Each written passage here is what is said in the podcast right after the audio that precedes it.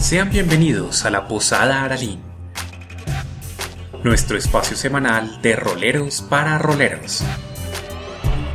Conduce nuestro bardo, Carlos Cortázar. Muy buenas noches. Hoy en el programa número 10, en este abordaje especial que hemos hecho a través de este mundo y universo de los juegos de rol como siempre, con diferentes temas que justamente nos ayudan a conocer y a mirar más allá de este tema tan interesante en esta temporada que nos está ayudando justamente a indagar específicamente sobre lo que es el tema de la construcción de mundos. Recuerden que para quienes nos ven a través de nuestras redes, pueden encontrarnos a través del Facebook de Manualidades Casanago, igualmente a través de nuestro canal de YouTube, igualmente como Manualidades Casanago, e Instagram, como allí nos encuentra fácilmente como Casa Lineal Piso Nago. Igualmente, muchos saludos a las personas que nos escuchan a través de podcast en diferido, a través de las plataformas de Google Podcast, Spotify, Breaker, Pocket Cast, Radio Public y Anchor. Mil y mil gracias nuevamente y bueno, ahora sí, vamos a presentar a nuestros invitados especiales. No sin antes, obviamente, primero a nuestro invitado principal, al que siempre digo es nuestro barman, pero él sigue jurándose como parte del accesorio de la posada, pero algún día lo convenceremos de que es el barman. Así que Camilo, muy buenas noches y bienvenido a esta tu posada Arani. Carlos, muchas gracias, muy buenas noches. Muy buenas noches a todos. Creo que lo que estoy esperando es que me suban de categoría y me llamen coequipero en vez de invitados. Todo el tiempo estoy acá. La posada se abre, estoy acá. La posada se cierra, me quedé acá. Pues soy coequipero ya a estas alturas del partido. Pero de hecho coincido con Edwin Latorre, un cordial saludo que esperaba el martes con ansias. Este tema del día realmente lo esperábamos porque tenemos dos invitados realmente expertos en el tema. Un saludo también muy especial a, David Sanabria, uno de nuestros jugadores del grupo Winnie Aboctar, justamente de este viernes. Vamos a ver si, si sobrevive o no. Y, pues ya está, démosle paso a nuestros invitados, Charlie. Así es, y bueno, me encanta ahora eh, eso, o sea, ya, ya, ya como tal, exacto, que también en esta posada, así que me encanta que ya se lo haya tomado más a pecho, eso está bien, Camilo, ese es el espíritu. Romis. Ah, pero bueno, igual, ahí está. Saludos para Andrés Alberto Romero, que ya también se conecta. Buenas noches y también que es otro de nuestros constantes eh, personas que está aquí acompañándonos en el programa. Y bueno, tenemos hoy dos invitados súper especiales. Vamos primero con alguien que también es un gran mentor y un gran amigo. Eh, él es el profesor, doctor Jorge Mario Caram Rosso, director de investigación de la Escuela de Ciencias de la Comunicación de la Universidad Sergio Arboleda, doctorado en Educación y Sociedad de la Universidad de La Salle y con maestría en Tecnologías de la Información aplicadas en la educación de la Universidad Pedagógica. Él también es influenciador streaming en videojuegos, tiene su propio canal en los cuales emite diversos contenidos relacionados justamente con videojuegos. Así que, profesor Jorge Mario, doctor Caram, muy buenas noches y bienvenido a esta su Posada. Carlos y a todos los miembros de la Posada y a toda esta gran comunidad, qué gusto estar acá. Muy buenas noches, ¿cómo les va a todos? Profesor, muy bien y mil gracias por estar allí presente. Igualmente tenemos otra persona que nos va a estar acompañando y que ya ha estado presente y que también es parte de, lo, de una de las mesas de juego. Él es Fabián Cruz, que ya varios de ustedes conocen. Él es magister en educación con más de 10 años de experiencia como docente, en los cuales ha trabajado 7 con jóvenes en educación de secundaria y superior, además de ser investigador e implementa eh, procesos de gamificación para potenciar el aprendizaje en las aulas de clase. Así que Fabián, muy buenas noches y bienvenido a esta tu Posada Carlos y a todos, muy buenas noches, muchas gracias por esta nueva invitación. La temática de hoy me llama muchísimo la atención, es un placer tener al doctor Karam con nosotros. Camilo, buenas noches también y a todos los que nos están viendo y escuchando en este momento, pues muy buenas noches y esperemos que disfruten este programa.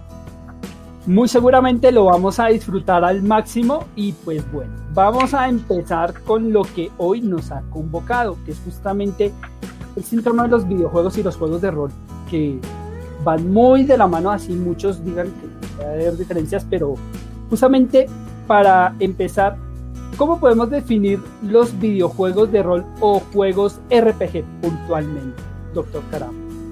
Bueno, mm, digamos que que de alguna manera yo entiendo un poco las posturas eh, a favor o en contra del símil entre el videojuego de rol, el RPG, y el juego, digamos, de rol físico. En la actualidad es muy difícil, Carlos, y a todos, eh, hablar de juegos que no sean de rol, de videojuegos que no sean de rol, porque los videojuegos en la actualidad son muy complejos. Entonces casi que va una historia de vida representada. Y el juego de rol se caracterizaba, o mejor, el juego RPG, el videojuego RPG, se caracterizaba porque nuestro personaje, nuestro protagonista, iba evolucionando conforme pasaba la historia iba adquiriendo más poder, iba adquiriendo más habilidad, iba adquiriendo mejor armamento, iba adquiriendo más complejidad en su historia. Y eso lo estamos viendo hoy con muchísima frecuencia en los videojuegos. Para definírtelo en pocas palabras, me asocio a ello. Un videojuego RPG es aquel en donde tu personaje puede evolucionar.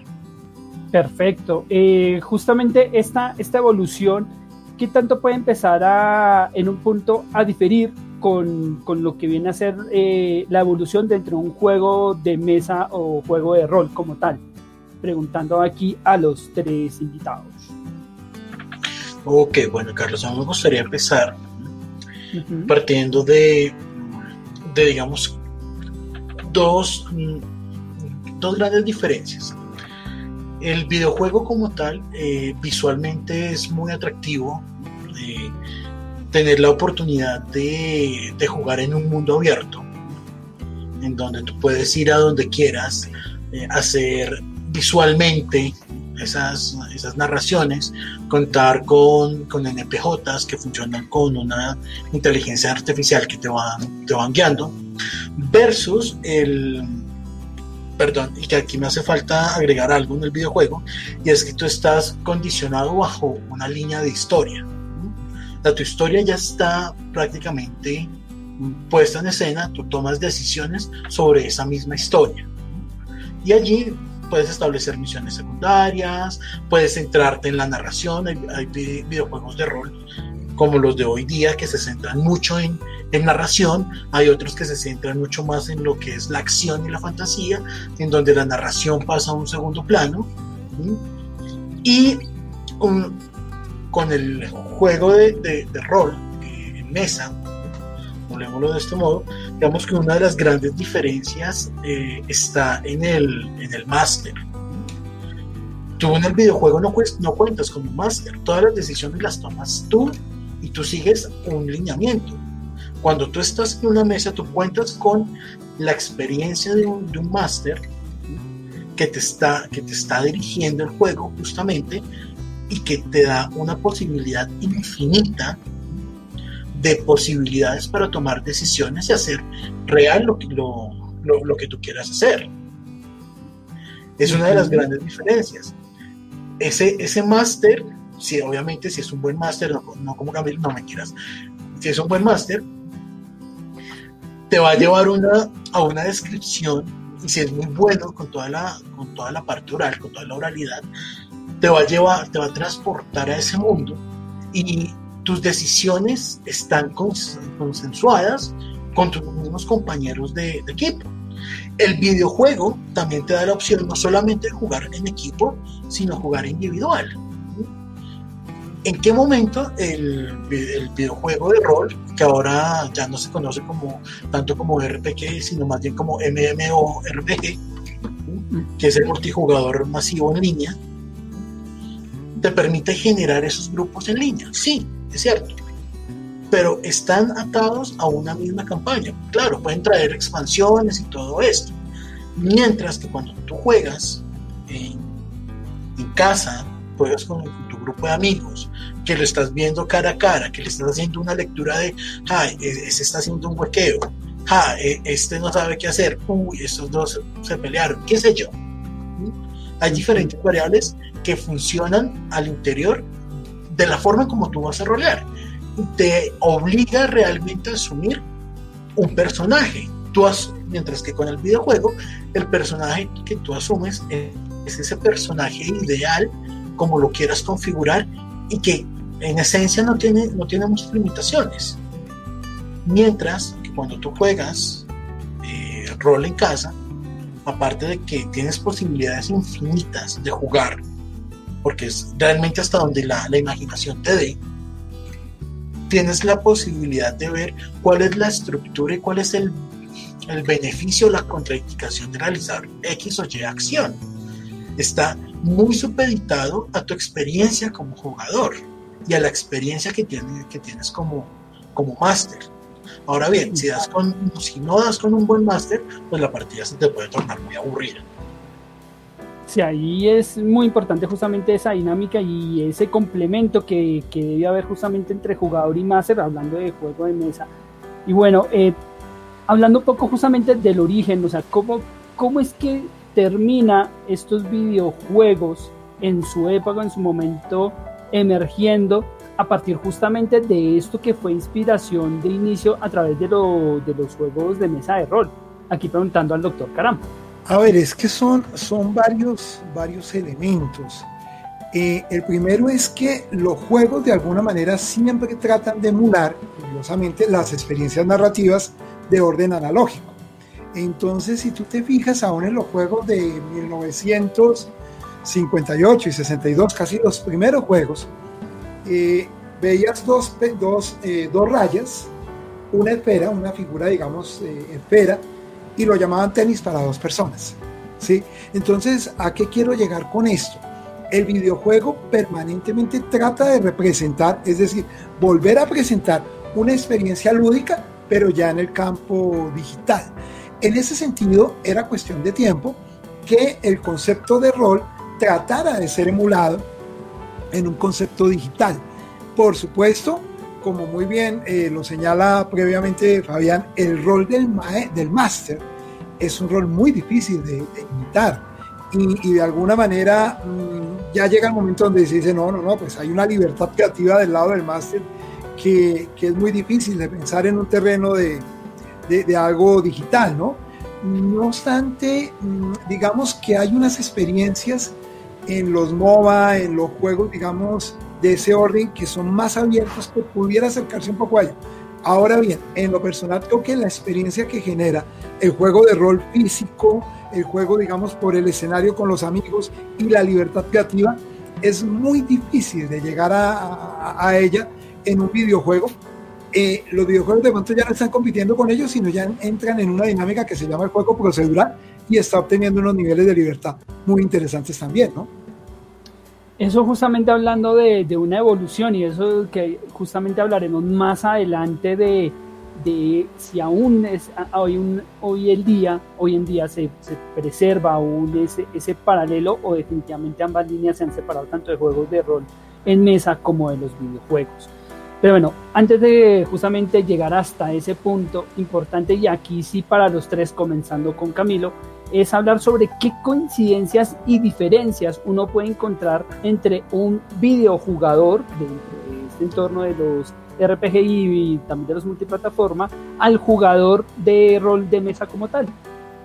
Bueno, es, es una pregunta compleja esta que haces, Charlie, y pues nuestros dos invitados seguramente ahora complementarán pero yo puedo apreciar varias cosas. De inicio una, y es el tiempo de inmersión en la experiencia. Mientras que yo como videojugador puedo jugar, voy a decir un absurdo, media hora.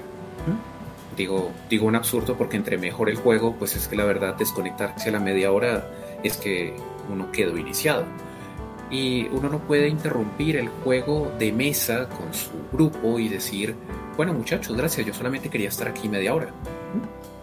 Quienes han visto nuestras transmisiones de, de, viernes y sábado se han dado cuenta que a la media hora es que el juego como tal apenas está calentando. Entonces el que se fue a la media hora es un personaje que básicamente no jugó. Entonces uno, tiempo. Dos, digamos, un poco de, recursos.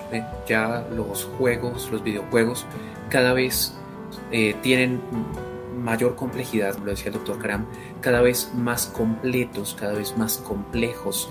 Entonces le dan un abanico de elección al jugador cada vez mayor y sin embargo se conserva dentro de una misma línea que es completar una gran misión de fondo. En el juego de rol, el grupo de juego tiene la opción no solamente de ir totalmente en contra de la historia planeada por el DM, el director de juego, sino que incluso puede forzar sobre la marcha a una construcción de historia, como lo venimos hablando en estas sesiones, una construcción de mundo que se va amoldando a las decisiones de los jugadores. De alguna manera, lo que determinado jugador decide en algún momento puede ser determinante para ese grupo, para un grupo posterior o para una miniserie posterior si el director de juego le está dando una continuidad lo bastante extensa. Bueno, Fabián, ¿algo que quiera sumar a, la pregunta? Para la respuesta, yo te, puedo decir que, digamos que los lo que te comenté anteriormente, una de las, digamos que los puntos de, convergencia son muy similares a la, interacción que se quiere tanto en videojuego como en, en juego de mesa. Eh, poder asumir un personaje con ciertas características, que pueda tener niveles de experiencia, que se pueda personalizar, que, que obtenga mayor poder, que se pueda, que se pueda conservar, que no muera, no, es bañazo para ti Camilo, no mentiras. la, la, una de esas también, digamos que una de esas diferencias que podemos ver entre los videojuegos y el, juego de mesa es que en el juego de mesa el jugador que está asumiendo un personaje, ese personaje puede morir sin ningún inconveniente, como ya se han visto en las, en las transmisiones. Pues el personaje muere, puede, puede regresar en algún momento, pero tiene hasta cierto tipo cierto, ciertos momentos o veces para, regresar de, la muerte o, de donde esté, pero finalmente va a llegar un momento en donde ese personaje pues ya nos va, a ser jugable con las mismas condiciones. Sin embargo, en el videojuego es, es algo totalmente diferente. Tú puedes realizar una campaña solo o en equipo puedes morir, pero siempre vas a retornar al, punto de guardado. Hay un punto de guardado que tú, puedes, eh, que tú puedes retomar y puedes continuar. Digamos que tu personaje lo haces tan, tan duradero como tú quieras. O, perdón, no como tú quieras, sino que tanto tú quieras. Mientras que cuando tú estás en juego de mesa, ahí sí tienes que ver cuánto quieres tu personaje para que realmente sobreviva y logre, y logre pasar la, campaña y logró un buen nivel. La, digamos otra, otra divergencia que se puede ver acá, eh, que es muy marcada, con diferencia, voy, a hacer la, la, referencia en lo que jugamos, que es Dungeons and Dragons, y es que el sistema de magia es mucho más completo en Dungeons and, Dragons que lo que muestran en los videojuegos. Es un, es un sistema de magia en los videojuegos, es un, sistema de, magia desarrollado de forma lineal o con ramas, pero no viene una justificación detrás. Aquí hay una justificación de, en Dungeons and Dragons, hay una justificación de dónde, de dónde viene la magia, por qué se puede utilizar esto, por qué es viable con esto y no con lo otro. Y hay, una, hay unas condiciones para utilizarla, mientras que en el otro, pues tú cumples la condición de nivel y se desbloquea y ya. Eso es lo que yo podría agregar. Profe Canan, ¿algo que quiera para complementar justamente esta pregunta? Sí, sí, hay algunas diferencias interesantes. Una, por ejemplo, el callo. Los videojugadores tenemos callo en el dedo. Y los jugadores de rol no. De, sí, del rol físico no. Y, así suene como, como, como tan básica, pues ahí se marcan algunas diferencias. Por ejemplo, mm, en el juego de rol, por supuesto hay una riqueza narrativa enorme y eh, permanente. ¿sí? El videojuego de alguna manera pues es más lineal, y trae ya una narración base bastante amplia, mucho más amplia que la base que puede llegar a tener en un momento dado la del juego de rol físico. Pero la del juego de rol físico se enriquece más. O sea, en el paso del tiempo tiene una posibilidad de ser enorme, gigantesca. Hay un elemento que curiosamente en los videojuegos actuales está pasando y, no sé hasta qué punto en el juego de rol físico pueda llegarse a dar algo así. En el videojuego tradicional se ha ido acercando mucho, sobre todo el AAA, bueno, y también el independiente, eh, se ha ido acercando mucho a la narrativa que, ve, que vemos en las series de televisión. Ah, y con ello me explico a las narrativas incluso polémicas. Doy un ejemplo. Series como Walking Dead, Juego de Tronos, tienen algo y es que si tú te apegas a un personaje, de raro no hay nada que un personaje se muera. ¿sí? Eso no se daba tanto en los videojuegos. Ahora está pasando. Ahora los videojuegos, incluso casi que de manera un poquito exagerada en ocasiones, están apostando a hacer eh, apuestas incluyentes, apuestas de género, apuestas en un momento dado que pueden generar polémica y eso mm, de alguna manera es un terreno que no había sido antes explorado. Hoy estamos viendo cosas como que aparecen river bombing, es decir, gente que se molesta con un juego, por ejemplo, eso antes no se daba. ¿sí? Se molesta a niveles de amenazas del desarrollador, de cómo hace una historia así. Eso me parece que está enriqueciendo el terreno del videojuego y puede plantear una diferencia entre el juego de rol donde pues de alguna manera hay como unos acuerdos entre los cuatro integrantes, no hay una ampliación, digamos, para que mucha gente entre y dinamice sobre ello o vaya a hacer polémica sobre eso. No sé si me hago entender frente a esto que plantearía como una novedad en el campo del videojuego y que está generando novedad que todavía nos cuesta digerir. Y lo digo con un ejemplo concreto, un juego como The Last of Us 2 que ha generado cualquier cantidad de polémica por sus contenidos. Muy cierto, de hecho, no, o sea, uno ni siquiera siendo propiamente videojugador conoció de esta polémica, pero no, por todos los temas que hoy se están dando tanto de, de inclusión, de, bueno, otro tipo de factores sociales que, que están inmersos no solo en videojuegos, también de ello hablamos en su momento aquí en juegos de rol de mesa porque también ha sucedido y ha pasado. Entonces es, es, es un tema siempre álgido, delicado, pero bueno, retomando justamente, eh, encontramos que eh, efectivamente entre ambos, o sea, el videojuego y, los juegos de rol, igual hay un paralelo muy, muy afín y esto, este concepto sobre todo de, creatividad, o sea, de mantener al jugador cautivo frente a la creación de ciertos temas o de ciertos juegos, por así de, denominarlo, que mantengan la, que capten la atención y brinden un entretenimiento, que creo que es lo, lo, fundamental dentro de cualquier juego, sea videojuego o juego de rol. Eso en esencia. Bueno, continuando, justamente pues aquí con nuestros invitados, es qué tanto puede llegar a sumar o restar las instancias donde un jugador de rol de mesa inserte elementos que son más propios de las mecánicas o los sistemas de un videojuego empezando con Fabián con la pregunta. Ok, bueno, entonces, eh, ¿qué tanto puede sumar o puede restar, cierto? Digamos que aquí voy a, voy a hablar un poco desde la experiencia. Yo primero fui videojugador antes que, que jugador de mesa.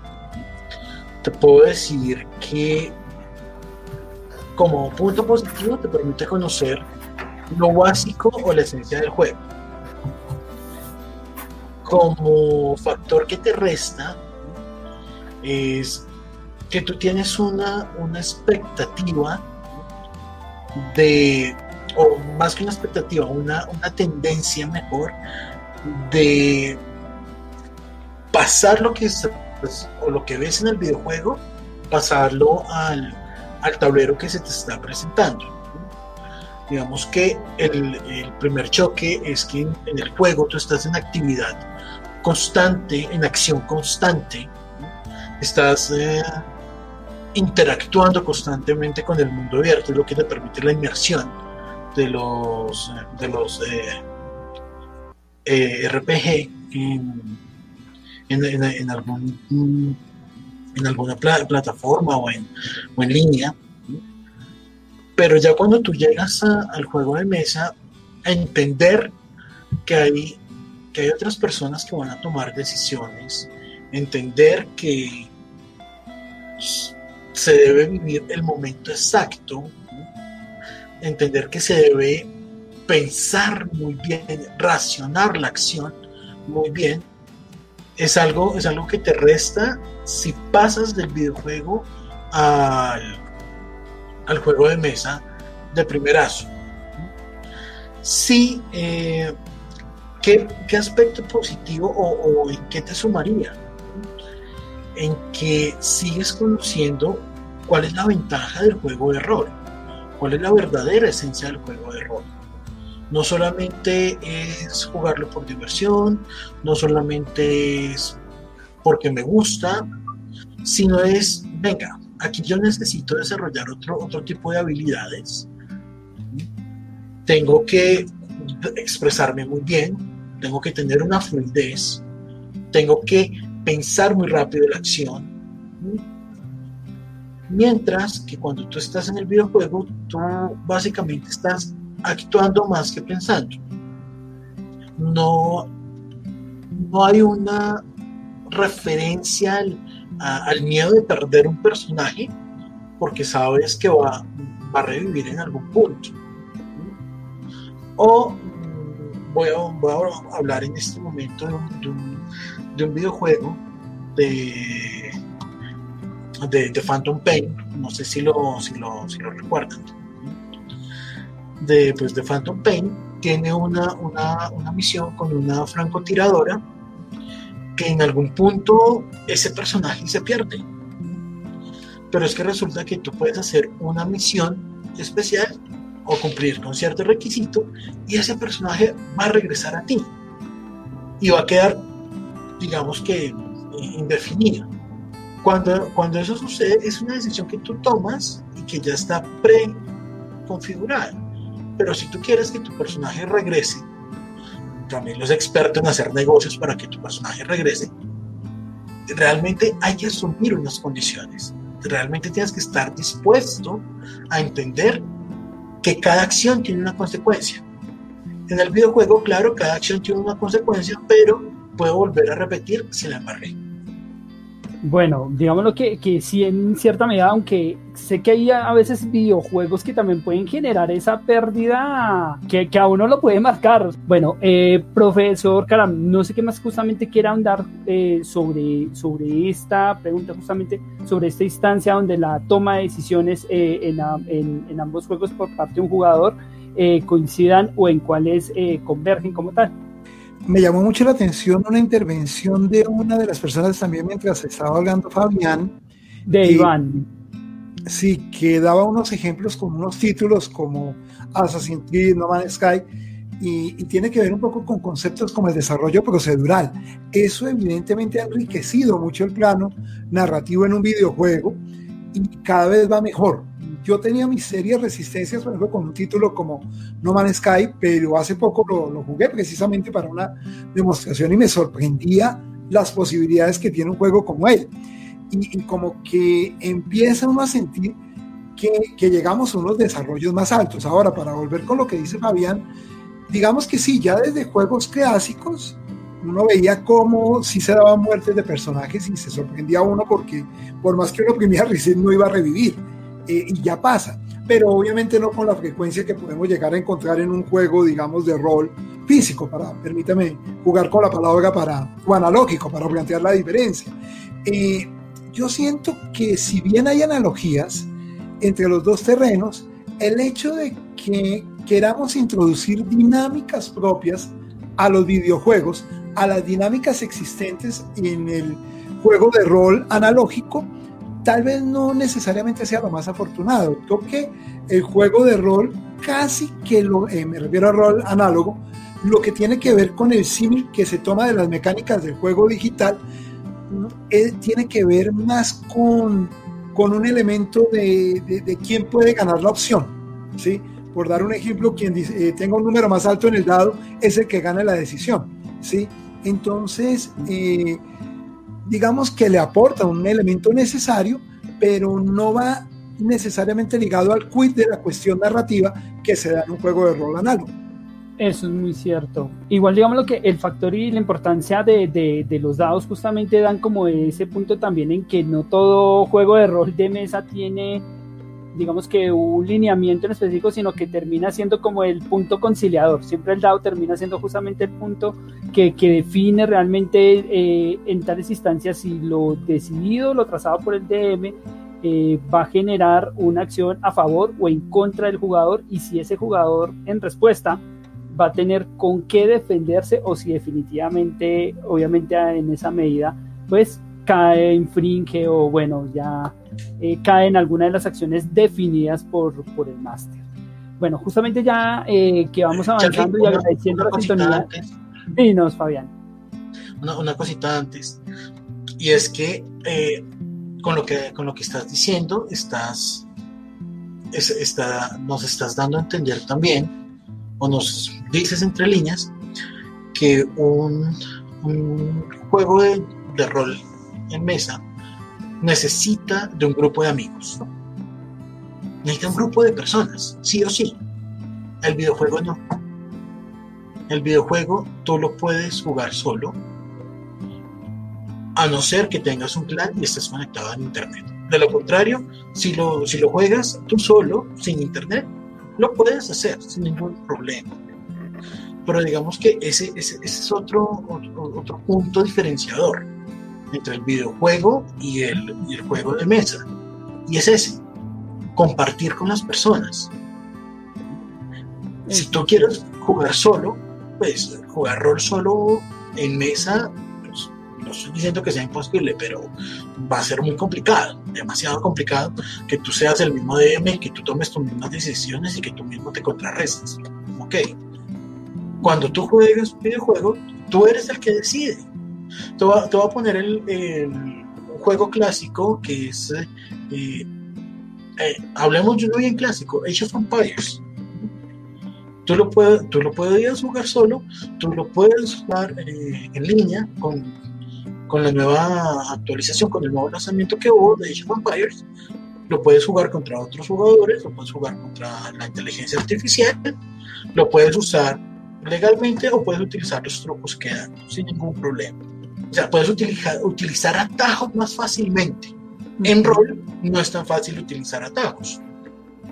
Y justamente hablando de ese punto importante y que en ocasiones justamente esto, esto que a veces se hablan de los atajos y que a veces es tan difícil de capotear, pues sobre todo para un DM, porque pues digamos que para un DM es muy difícil llegar a controlar o establecer ciertos, digamos, ciertos patrones, sobre todo de evoluciones, o sea, de tener en cuenta muchas cosas. Entonces, la pregunta es aquí, ¿cómo evitar que patrones que son generalmente propios justamente de estos videojuegos, como esas claves, atajos, entre otros afines, no afecten ni dañen el roleo de un jugador o dirección de un DM en un juego de mesa de rol?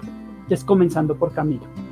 Bueno, justamente creo que era la semana pasada en uno de los grupos de, rol de, Colombia, comentaba, comentaba un, jugador, bueno, un DM, él estaba inquieto, inquieto, su, su jugador en particular había acudido durante el juego al manual de monstruos para mirar todos los datos del monstruo, para, para encontrarle los puntos débiles y hacerlo. Esto en términos de juego, pues es metajuego, porque el personaje no tiene por qué conocer esta información. Muchos monstruos en tiempo de juego pues son eh, desconocidos y él decía ¿qué hago? Y el consejo que le daban la mayoría de, jugadores, de, miembros del grupo era haga usted un, eh, un trueque, altere los, los puntajes, eh, altere la criatura para de esta manera desestabilizar a este personaje que, está, que, está buscando. Eh, sin duda, creo que el problema, el problema fundamental es cuando el jugador pierde de vista que el rol está para rolear y que la experiencia de juego en sí es, es lo que vale la pena. cuando todo se convierte en completar misiones, eso se convierte en tableros de Super Mario, perdónenme el reduccionismo, pero se convierte en tableros de Super Mario donde lo único que importa es superar, encontrar el atajo, rescatar a la princesa, fin de la historia, reclamar el dinero, reclamar la experiencia y ya, o sea, en medio de todo, la interacción entre los compañeros, todas las microtramas que pueden surgir dentro del juego, pasan a un segundo plano cuando este tema se lleva a extremo. Porque también eh, hay que subrayar algo importante y es que eh, hay una lección valiosa que yo he, evidenciado entre mis jugadores que son tanto roleros como videojugadores y es cuando, cuando ellos toman las posiciones de juegos tipo Mundo de Warcraft y, y las asimilan. Entonces necesitamos el que hace daño, necesitamos el sanador, necesitamos el tanque, el que aguanta el daño, necesitamos el que hace mucho daño pero a distancia. Ya, como que hacen una transpolación de determinados roles dentro de construcciones grupales en juegos de rol, en videojuego, que al traerlas dentro de la experiencia de juego les ayudan a enfrentar de una mejor manera los obstáculos que, pues son clave dentro de un juego de, rol, como lo decía el, doctor Cram, eh, análogo, presencial, en una mesita. Eso es lo que yo comentaría, Charlie. Bien, eh, doctor Caran, ¿algo que quiera sumar justamente a esta, a esta pregunta? No, en líneas generales, absolutamente de acuerdo con lo que Camilo acaba, acaba de expresar. Mm, yo pienso que igual mm, cualquier cosa que, que, altere un poco la regla acordada inicialmente, pues va, va en menoscabo. Y creo que tanto el juego de rol como el RPG tienen unas reglas preestablecidas y cuando se alteran no siempre van a funcionar. Tampoco no siempre es que no vayan a, vayan a ser un desastre. Estaba pensando en el campo del juego digital, un poco la función que hacen algunos modelos y, que en un momento va a poder modificar una experiencia jugable. No siempre va a funcionar, otra vez puede producir algo interesante, pero por línea general, ese tipo como de añadidos no son tan bien recibidos. Para la experiencia grupal, ¿no? Me refiero.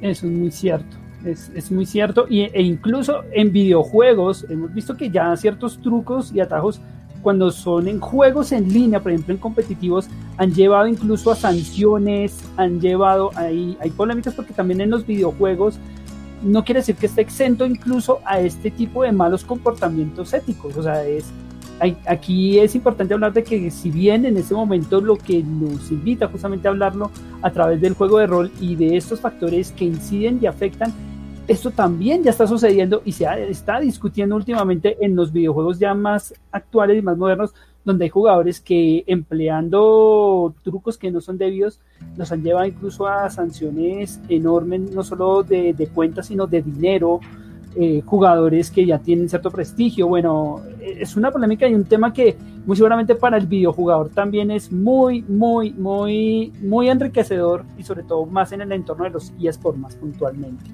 Fabián, no sé si quieras complementar algo justamente sobre esta pregunta. Pues, eh, como te dije ahorita, hacer, hacer un atajo en el juego de mesa es muy complejo. Atajos no, no hay o tienes que pagar un precio demasiado alto. Cuando estamos hablando de, videojuegos, ya estamos hablando, ya estamos ingresando también a otro mundo. Estamos ingresando a un mundo de tecnología, eh, de lenguajes de programación, de inteligencia artificial. Estamos hablando de otros conceptos que influyen dentro del desarrollo mismo del videojuego. Si bien es cierto, hoy día se han se han hecho varios ajustes a los, mismos videojuegos, por ejemplo, a lo que estamos hoy día, que son los Battle Royale, con los famosos auto-aim. Ya vienen parches para tratar de detectar este tipo de atajos. Sin embargo, claro, tú lo mencionas, Carlos, y es que cuando estamos hablando de, un, eSport, estamos hablando de que si se llega a realizar allí, allí hay sanción. La, máxima sanción que se encuentra en este tipo de, videojuegos es que el, se puede denunciar al jugador y el jugador es expulsado. Pero en cierto sentido puede volver a, puede volver a retornar. Digamos que mm, la sanción eh, de, los atajos es una sanción mucho más social en, el juego de, de, de mesa que en el videojuego como tal. Es una, en el videojuego la, la sanción se, se, vuelve social en el momento en que es descubierta y tiene un impacto ante una gran multitud, pero si no tiene un mayor impacto, solamente se queda en, la, en, esa sanción de usted está haciendo trampa, usted no sé qué, eh, insultos y ya, pero no pasa, no pasa de ahí, no hay una mayor consecuencia. Es lo que, es lo que, se, lo que se ha visto. Y es esa exigencia, digamos que ahí es donde el máster eh, juega un papel importante. Es en donde la, es la persona que más conoce del juego en la mesa, por decirlo así. Es el, es el que conoce las características de, de, los enemigos, las condiciones de las aventuras, eh, en qué puede jugar eh, su, su, grupo de juego, en qué niveles, y se puede determinar muchas cosas. El videojuego, pues tú, tú decides. Digamos lo que ahí como punto, digamos lo que de pronto puede, puede ser de, de, de, opiniones distintas, es que efectivamente uno, uno puede establecer que el DM siempre tiene que ser el que más sabe y, y uno ve que a través de la experiencia no necesariamente debe o tiene que ser así porque pues hay que entender que, que, dentro del conocimiento, que sin duda alguna es muy importante, eh, hay jugadores que, que, tienen un conocimiento muy amplio, que, tienen no solo de uno, sino de múltiples jugadores. Entonces considero que, la esencia y, la virtud principalmente de cualquier DM está más que en el conocimiento o en que sea una biblioteca, por así decirlo, mental, está en cómo sabe interpretar, llevar, guiar y darle una mejor vivencia de esparcimiento al, jugador como tal. Es como, digámoslo, dentro del concepto que, igual son, son puntos igual que son importantes de, señalar e igual, obviamente, pues eh, esto no, no exime lo que bien acertadamente dice Fabián sobre el conocimiento que debe tener un DM. Bueno, seguimos avanzando y pues con todo lo, lo, grato que ha sido de la charla, agradeciendo a las personas que han estado comentando, saludando allí a Edwin, hay La Torre que ha estado comentando justamente sobre las instancias en las cuales cuando hay esos ataques, qué, normativas o qué decisiones que principalmente puede establecer a través de un DM. Saludos a Freddy, que también nos acompaña, Iván. Y bueno, continuando con, con este tema, ¿qué factores se han ido insertando o inspirando en los juegos de mesa de rol a partir de la influencia que han ido tomando los videojuegos en nuestros entornos de ocio y sano esparcimiento actualmente, comenzando por Camilo. Bueno, yo ya había, yo, ya había comentado ese punto importante, ese punto importante cuando lo que se puede traer es estrategia, y una estrategia que complementa, que, que ayuda al roleo. En medio de todo un juego de rol tipo Calabozos y Dragones, pues tiene, tiene ese plus de, se está buscando una construcción colectiva porque la diversidad construye el juego. Entonces, que el pícaro es el que tiene la habilidad para, para zanjar las trampas naturales, que el mago tiene habilidad para desarmar las trampas mágicas, que, que el brujo tiene alguna facilidad contra ciertos entes extraplanares, que el guerrero es el de la fuerza bruta, que el paladín tiene ciertos beneficios contra muertos vivientes, etcétera. O sea, estoy siendo reduccionista, lo siento. Pero a lo que voy es, esta sinergia es la que permite que el juego sea entretenido en la medida que cada jugador tiene un lugar y esto produce un equilibrio. ¿Mm? En un juego, en un RPG también sucede, en un, en un videojuego también sucede. Yo escojo con qué juego y de alguna manera la misma historia en algunos juegos se amolda al personaje con el que estoy jugando para que mis debilidades sean subsanadas de alguna manera. Pero esto, dentro de la experiencia del juego de rol físico, pues necesito de ese equipo que me complementa. Cuando, qué sé yo, y nos sucedió hace algunas partidas, eran tres guerreros, no mentiras, dos guerreros, porque hubo poca gente, y eran dos guerreros contra el mundo. Y llegó el momento en que pues, se daba por sentado, son siendo guerreros, pueden con todo, y la situación los abrumó, la situación los sobrepasó.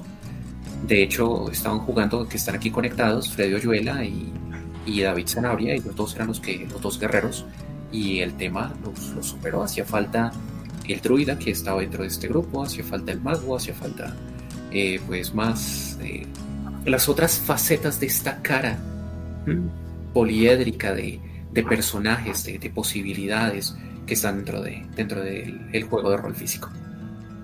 Bueno, eh, al respecto, algo que quieran agregar nuestros invitados. La pregunta es, ¿qué factores se han ido insertando o inspirando en los juegos de mesa de rol a partir de la influencia que ha ido tomando los videojuegos en la actualidad en nuestros entornos de ocio y sano esparcimiento pues, de, que, que nos brindan estos juegos de mesa? Los videojuegos tienen unas competencias narrativas que de alguna manera ojo con lo que voy a decir, puede que hasta no te gusten, pero terminas incorporándolas en otros escenarios de la vida real y el juego de rol no va a ser la, excepción. Me explico, hay dos planos muy interesantes en los videojuegos que tienen que ver con la introducción al escenario de la ficción, ¿sí? Eh, con una narrativa ya preestablecida, que te puede chocar o te puede agradar, lo que puedo decir con seguridad es que te conmueve, es decir, te mueve piso, y eso hace que cuando entres a una dinámica por ejemplo, de juego de rol análogo, pues necesariamente está permeado por ella. ¿sí? De modo tal que hay unas narrativas, tanto en la escena independiente de videojuegos como en los juegos eh, más formales, que necesariamente va marcando algunas de tus tomas de decisiones. Y ojo que en esto voy a ser incluso radical. Un juego como Super Mario Odyssey puede generar cambios en la manera como tú reacciones en los juegos de rol tradicional o de juego de rol análogo, por extraño que suene, por esa manera intuitiva, como en un momento dado Mario puede llegar a colaborar con otro. O sea, me voy con un juego absolutamente, llamémoslo básico, pero de base, no básico de, de, de fácil. Cómo ese tipo de juegos o esas experiencias, en efecto, terminan aportando también al juego de rol, seguramente enriqueciendo. ¿Sí? No estoy diciendo que determinando el juego de rol, ojo a ello, no, influenciando, que es otro plano.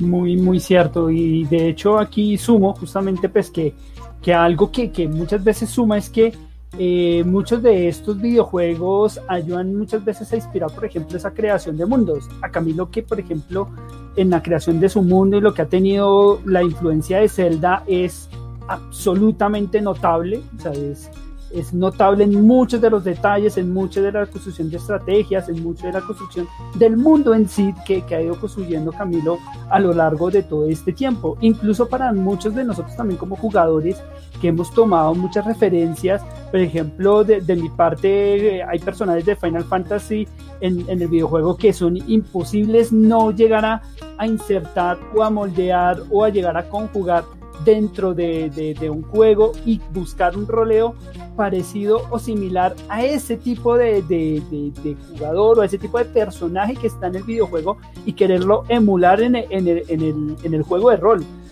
y, es genial. A mí me parece muy, muy fantástico porque son, son elementos que, que enriquecen justamente en el juego de mesa y se convierten en un sumatorio de, de creatividad que complementan eh, esa creación de mundo que se está haciendo colectivo.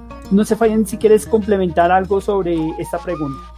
Han abordado los, los dos elementos fundamentales, que es el, el aporte al, a la creación de, de, mundos como tal, la creación de, de, mapa, a la personalización, por decirlo de alguna forma, de, de razas, eh, sino también a la, a la forma de actuar.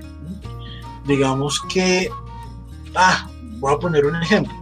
Camilo mencionaba ahorita WoW, el doctor Karam mencionaba ahorita con Super Mario Odyssey, pues mira, si yo juego un WoW y juego con un paladín, pues voy a tender a comportarme como lo hago en WoW.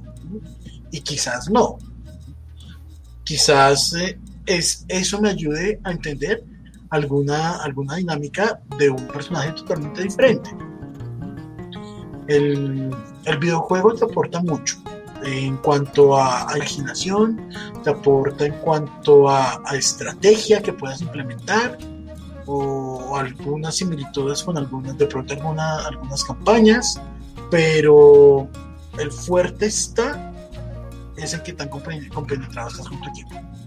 Es muy cierto. Un saludo muy especial aquí a César Ortega, debe estar allá juicioso trabajando desde la radiodifusora nacional. Bueno, a nuestros invitados ya irles agradeciendo, pero antes de justamente la despedida, una pregunta de cierre ya para concluir. Eh, actualmente, ¿cómo se puede llegar a visualizar si es que aún hay algún apoyo o una construcción mutua entre lo que es la construcción de mundos en un videojuego de RPG y un juego de mesa de rol. Es decir, entre los dos actualmente hay aún esa interacción como se ve en, sus inicios, en las cuales pues eh, el uno marcó un referente pues para inspirar al otro a generar ciertos videojuegos o esta relación, este paralelo hoy en día ya no es visible. Yo pensaría que ya no es tan visible, pero no porque no se haga o no se dé sino que no se apela mucho a mencionarse, sobre todo en el desarrollo grande de videojuegos de caracteres AAA. Es decir, tú no escuchas a un directivo de Naughty Dog, a un directivo de Capcom, de Nintendo, hablar de intensas experiencias con juegos de rol, entre otras cosas porque tal vez, me refiero con, con, con jugar con amigos en rol, entre otras cosas porque tal vez hoy estamos en una época, en una sociedad un poquito de cristal, donde ese tipo de declaraciones pueden ser mal tomadas, como de parte de directiva de decir, oye, usted estaba, perdón lo que voy a decir porque es herético, eh, usted como que estaba jugando rol en vez de estar programando o estar diseñando o estar, no sé si me hago entender a lo que voy, pero eso no quiere decir que no se dé, ¿sí? que no se dé y sobre todo se puede verificar mucho en la escena independiente, donde de alguna manera hay más libertad creativa y yo creo sinceramente que es necesario para tú desarrollar un buen hilo narrativo, disfrutar de unas intensas partidas de rol análogo, aún en videojuego. ¿Sí me, me hago entender lo que estoy acá planteando? Sí, bastante como una experiencia, como una experiencia previa justamente como para evaluar y testear justamente si esa experiencia que puedo llegar a tener dentro de un entorno análogo que eh, me genera esa atracción o esa inmersión y si esa inmersión efectivamente la puedo trasladar a un entorno digital. Mm. Que me parece súper puntual. Eh, Fabián, ¿algo que quieras agregar? Yo agregaría aquí un tercer elemento y es la literatura. Eh, la literatura, como pues bien sabemos, ese es la que inicia eh, toda esta experiencia, toda esta vivencia en el mundo fantástico, por decirlo de alguna forma. Pues, eh, recordemos, mm, hablemos de un caso específico del Señor de los Anillos, cómo se llevó a, cine, cómo desde, desde todos los efectos visuales que se configuraron en el cine a través de la, de la narración que hacía Tolkien, se desencadenó un, videojuego y cómo desde allí se estaba, se estaba acoplando todo a, a Dungeons and Dragons y cómo la literatura aportó básicamente a toda la construcción de un mundo. Es allí en donde fusionan, o sea, se pueden fusionar las dos, porque es ese, esa riqueza de la, de la narración, esa descripción, lo que hace realidad la, la, creación en, en, programas de computador y lo que, lo que puede llegar a representar en, un, en el medio creativo a través del, dibujo. Vale, perfecto. Camilo, algo que quieras sumar y además de sumar pues con la reflexión justamente de todas las noches, como siempre, de todos los martes en la posada. Eso iba a decir justamente que esta última intervención mía también es mi conclusión.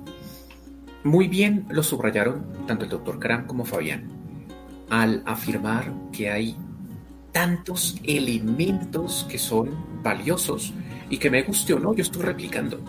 Yo juego Super Mario, voy de lo más básico, yo juego un Crash, yo juego un Donkey Kong y yo de esto lo quiero replicar en otros escenarios. Y si mi DM me lo permite, hasta me armo un fontanero. Ya, y me lo gozo. Chévere, listo. lo, he, lo, he, mencionado varias veces, la importancia de, de disfrutarlo. Pero, y conectando, o sea, de hecho dándole, dándole un poco de, de, cierre al por qué esta, esta charla es tan valiosa y tan importante dentro de nuestra saga de construcción de mundos. Y es justamente porque yo de M, que estoy construyendo, yo de algún lado tomo ideas. De hecho, Fabián lo dijo, literatura, y muy seguramente habrá que dedicarle un programa específico solamente a la literatura. Mm, pero también el juego de video. el juego, el juego de video yo ya lo he mencionado, en mi caso personal, la leyenda de Zelda me aportó mucho. Y puedo hablar históricamente. Para segunda, salió un suplemento oficial de Diablo 2, una conversión para, para eh, la avanzada de Calabozos y Dragones. Para tercera, salió un suplemento oficial de conversión de Mundo de Warcraft.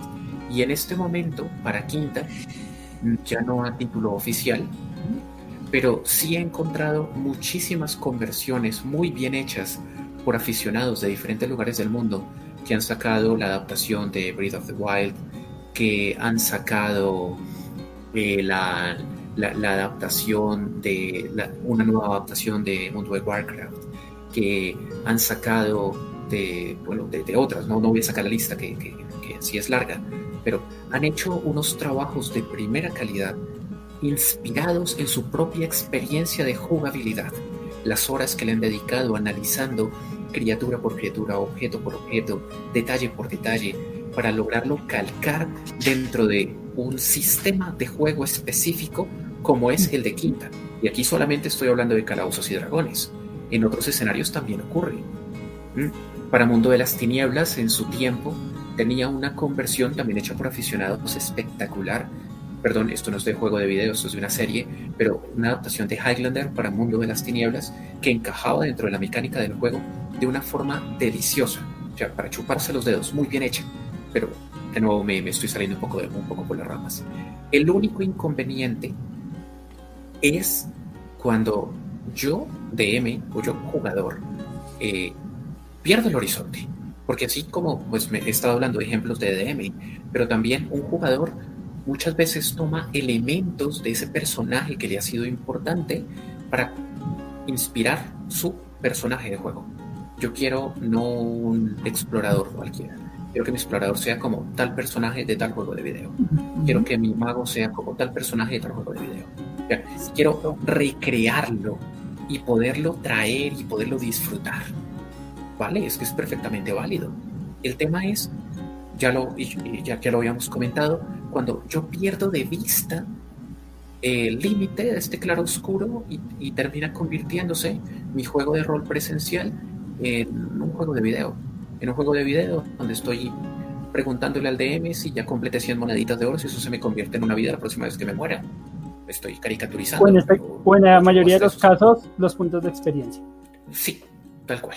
Sí, tal cual. Sí, sí, sí, tal cual. Y hay que entender que en los juegos de mesa es es más importante justamente el roleo, la experiencia, la vivencia, lo que se está compartiendo con el otro. Es, considero lo, esencial, es lo fundamental. Las metas y demás, igual con el videojuego también, obviamente se, consiguen unas vivencias espectaculares y como bien lo hemos eh, señalado, han servido también de inspiración y, y a nivel personal que también he insertado elementos que son propios de los videojuegos en, en, la dirección de juegos de mesa, en algunos, por ejemplo, ahorita que he empezado a dirigir, ya he ido insertando cositas que son propias de, del entorno de videojuegos porque, están aquí para inspirarnos. Entonces, bueno, ahora sí, estamos cerrando por hoy las puertas de la Posada Aralín en esta charla sumamente grata y amena, no sin antes invitarlos a que estén pendientes cada ocho días, los martes, ocho de la noche, como siempre. Pero más importante, bueno, profe, profesor Caram, a usted agradecerle el tomarse su tiempo, porque sé que tiene una agenda siempre súper movida y, de verdad qué honor tenerlo aquí hablando de dos temas que van de la mano, sobre todo de su lado que, es amante y que le gusta tanto los videojuegos y sumarlo justamente a esta grata experiencia que son los juegos de rol. Entonces, profesor, mil gracias y de paso coméntenos justamente dónde las personas pueden sintonizarlo, cuándo lo pueden ver y observar sobre toda esta experiencia que constantemente está replicando a través de, su canal de, de, Twitch. Así es, mi querido Carlitos, Camilo, Fabián, muchas gracias a toda la comunidad. Pues yo los espero en instantes, en tan solo unos instantes, porque yo mediante estaré ahorita, termino acá y voy para Twitch, en mi canal en Twitch que se llama DR Caran 8K, Doctor Caran 8K, en donde estaré precisamente con el gameplay de un juego bastante nuevo como es Ghost of Tsushima. Ahí los espero. Yo vivo por y para los videojuegos, así que nada, ahí los espero y me despido con la frase que me caracteriza. La vida es juego y ojalá me puedan seguir en Twitch y en mi canal de YouTube y de Facebook Live. Ahí bienvenidos. Claro que sí, profesor Caran, ahí estaremos siempre y mil y mil gracias. Igualmente el profe Caran lo encuentran eh, también con programas que están a través del, del canal de la Universidad Sergio, de la Universidad Sergio Arboleda también, allí con programas que tienen que ver justamente con temas de discusión sobre videojuegos, entonces allí eh, lo pueden encontrar constantemente. Fabián, mil gracias de verdad también por la compañía. Sé que este tema es algo que te apasiona 100%. Sabía que, que, este tema no, no, no podía rebajar tu, tu, presencia y qué bueno tenerte acá, Fabián. Bueno, Charlie, Camilo, doctor Caram, muchas gracias por, por esta charla, por esta conversación. Lastimosamente el tiempo es muy corto. Me gustaría seguir hablando del tema. Hay mucha tela que cortar, pero me sentí muy bien. Fue un excelente programa y pues espero que a todos los que nos hayan escuchado, nos hayan visto, nos continúen escuchando, nos compartan aún más. Eh, acompañemos al, doctor Caram en su, en su Twitch. Y pues nada, muchísimas gracias por la, por la invitación y quedo muy pendiente si hay una próxima oportunidad. Y pues por lo pronto, pues a jugar. Tal cual, a jugar al máximo. Camilo, gracias como siempre. Entonces, Camilo, hoy las puertas de la posada las cierras de tu parte. Bueno, gente maravillosa, muchísimas gracias por su atención, por su paciencia. Eh, aquí echamos carreta muy sabroso, hablamos de muchos temas. Eh, en buena medida, gracias a ustedes por cada uno de sus comentarios, por sus preguntas. Eh, váyanoslas dejando a lo largo de esta semana a través de, nuestro del buzón de manualidades Casanagu por Instagram, Facebook. Con mucho gusto las iremos recopilando como parte también de, integral de nuestro programa. Un saludo muy especial a todos nuestros oyentes en nuestras diferentes plataformas. Eh, y pues, ¿qué les cuento? Solamente dos cosas. Eh, mañana y pasado mañana, 9 de la noche, tenemos los previously de nuestras dos mesas, porque el viernes vamos con Winnie Octa y el sábado con Anar Utinu, ya saben, viernes y sábado, a partir de las nueve y media de la noche.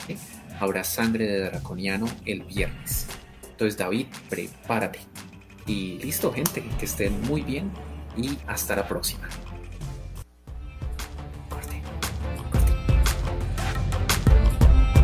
Esto ha sido todo por hoy. Los esperamos en una próxima emisión.